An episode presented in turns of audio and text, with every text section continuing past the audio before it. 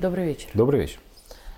А, складывается впечатление, во всяком случае, у меня, не знаю, раздели, сможешь разделить или нет, но шахматная доска мировой геополитики все больше и больше преподносит новых сюрпризов. Конечно, до шаха, тем более мата, еще далековато, но новый контур, который выстроился в виде трех лидерах, это Си Цзиньпина, Владимира Путина и Рейси, это очень интересный пунктик. И не кажется ли тебе, что скрытых смыслов за этими фигурами гораздо больше, чем все успели заметить? Кажется, конечно. Что касается шахматной доски, ну, не, не думаю, что все читали, но вот у, у братьев Стругацких у меня такое впечатление, что именно они это придумали.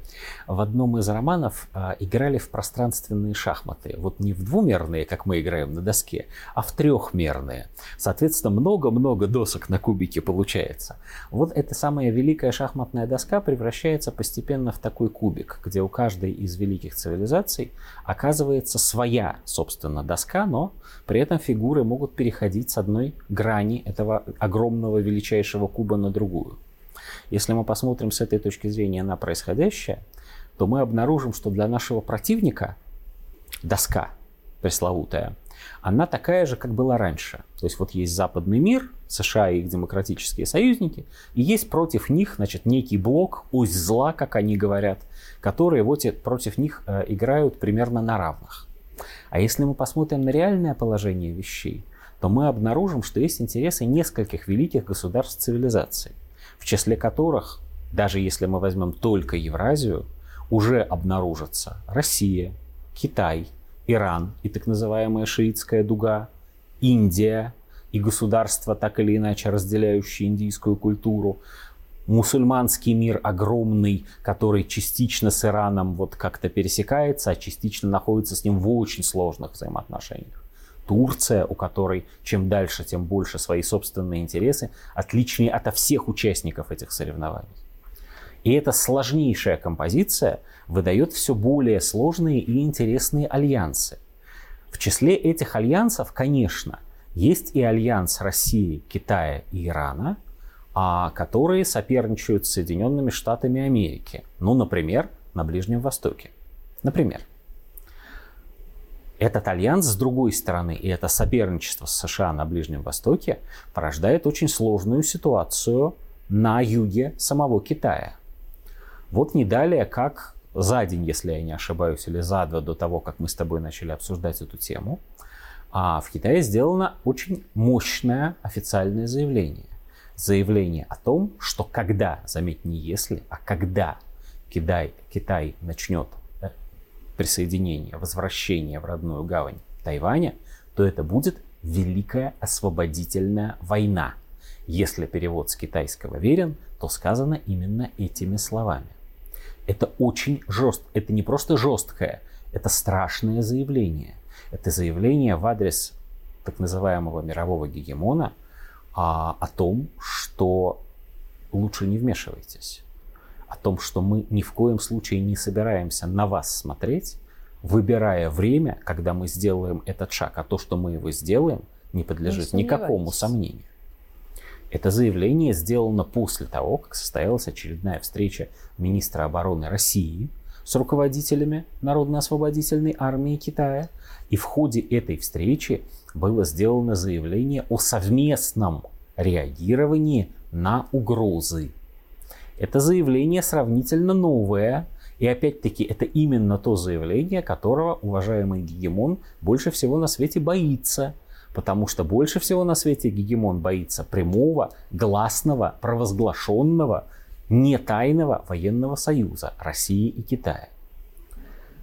Все это происходит на фоне, очень осторожно выражаясь, обострения обстановки на Ближнем Востоке а проще говоря, на фоне войны, которую начал Израиль против Палестины, но которая грозит, как все мы понимаем, ежедневно грозит перерасти в большую и даже не региональную, а панрегиональную войну, в которой окажутся втянуты Ирак, который только что сделал заявление, о переходе Израилем красных линий Ирак, который еле-еле освободился от американской оккупации, вот, и, и вы, вынужден сейчас, да, и то не до конца, и вынужден терпеть их частично еще на своей территории, но американские базы там подвергаются атакам постоянно, вот, в которую могут быть втянуты Египет, Иордания, Ливан, Сирия, где стоят наши войска, а Турция.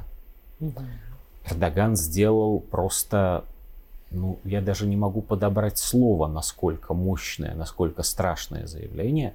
Эрдоган заявил ни много ни мало о перспективах войны креста и полумесяца. И таким образом сразу отбросил ситуацию. Да, да, отбросил ситуацию во времена крестовых походов, так на секундочку. Вот. А, причем он сделал это заявление, несмотря на то, что Турция не из, из НАТО-то не выходила. Вот, поэтому это было заявление по поводу того, что уважаемый союзник может получить прямо в свою авианосцы, прямо в Средиземном море, прямо ракетами с натовского, э, снарядами натовского калибра со всеми вытекающими последствиями. Происходит переформатирование всего мира, и это переформатирование, а, наверное, лучше всех суммировала газета «Вашингтон-Пост», как ни странно это может быть прозвучит, где а, некоторое время назад, совсем недавно, была статья, а, она, кстати, была, когда происходила а, саммит «Один пояс, один путь». Угу. Вот. А эта статья была о том, что несмотря на все наши американские усилия, а происходит формирование альтернативного глобального лидерства России и Поняла, Китая. какой-то статье, да. Да. Вот это, это высказывание, эта фраза, она на самом деле наиболее точно характеризует тот страх, который владеет сейчас нашим противником.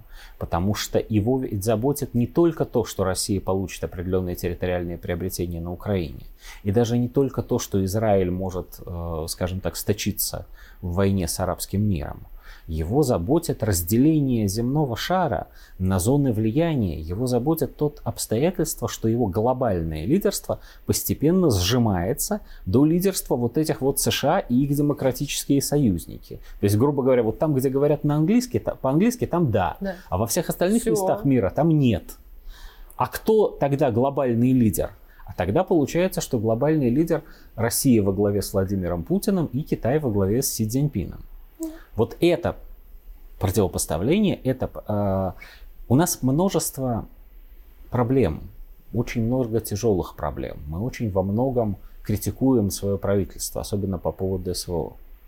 Но мы должны каждую, каждое мгновение понимать, что то, что происходит, это часть глобального передела мира, часть огромной истории, в которой Россия наконец-то возвращает себе в мире подобающее ей место. И вот это подобающее ей место является ставкой в этой игре, в эти шахматы. Спасибо.